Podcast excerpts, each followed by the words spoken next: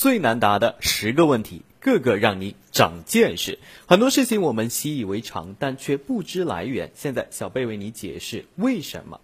一，为什么是上厕所下厨房呢？中国自古以来啊就有五行，五行分别对应五个方位。古代厕所建造在北面偏东的位置，厨房要建造在南面的偏东。去南方时习惯说南下，去北方时习惯说北上。但要去厕所时要去院子的北面，所以说上厕所；但要去厨房时要去院子的南面，所以说下厨房。二。俗语为什么是不三不四呢？古人称天为一，地为二，所以天地相加为三。三即为整体的代表，比如三部曲、三省、三思、三人行等等。而对于四呢，则称之为周全，亦有称心如意的意思，比如四大金刚、四大家、四体、四义、四书等等。所以把美好事物之外的行为不端的人，统统称为不三不四。三。十二生肖为什么没有猫呢？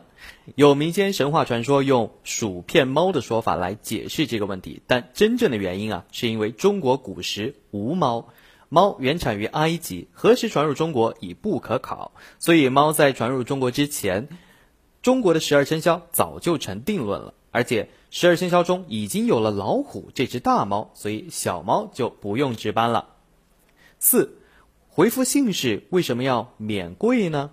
在夏商周之时啊，姓氏分而为二，男子称氏，女子称姓。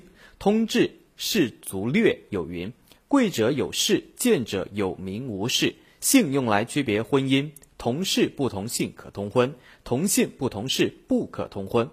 秦统一以后，姓氏合而为一，因姓氏还是贵者，所以往往要问贵姓，而要有人问贵姓的时候，才能回答。免贵姓某。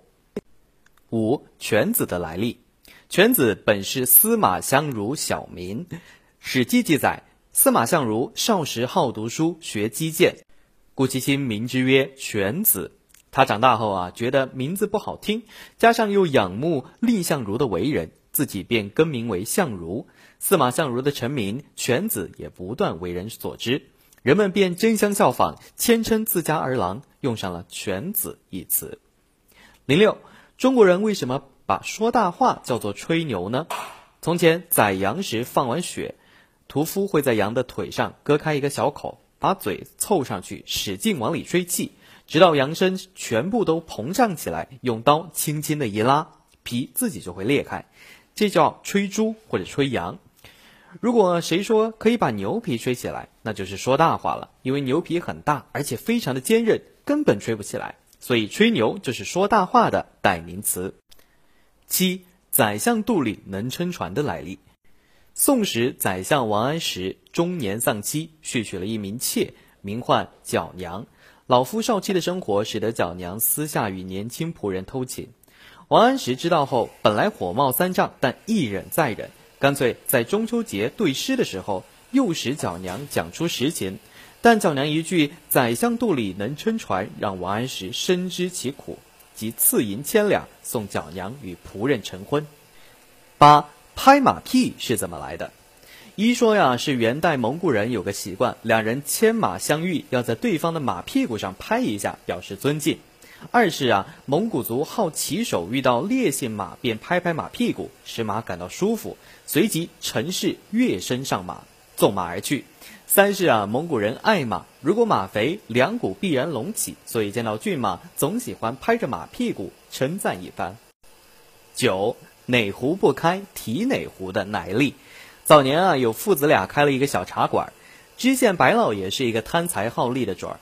经常来白吃白喝，虽然父子俩受不了，有气，但也没办法。有一段时间啊，老掌柜病了，小掌柜思炉掌壶。等老掌柜病好以后，发现县太爷再没来了，问其缘由，小掌柜一笑说：“我给他沏茶，是哪壶不开提哪壶。”十，为什么高贵的女婿要叫做金龟婿呢？金龟婿与唐代官员的配饰有关。唐初规定，内外官五品以上。皆配鱼服鱼带，鱼服以不同的材质制成。亲王以金，庶官与铜，皆提其位姓名。鱼带也是三品以上是金。五品以上是以银，能佩戴金龟或金龟带，均是亲王或三品以上官员。后世遂以金龟婿代指身份高贵的女婿。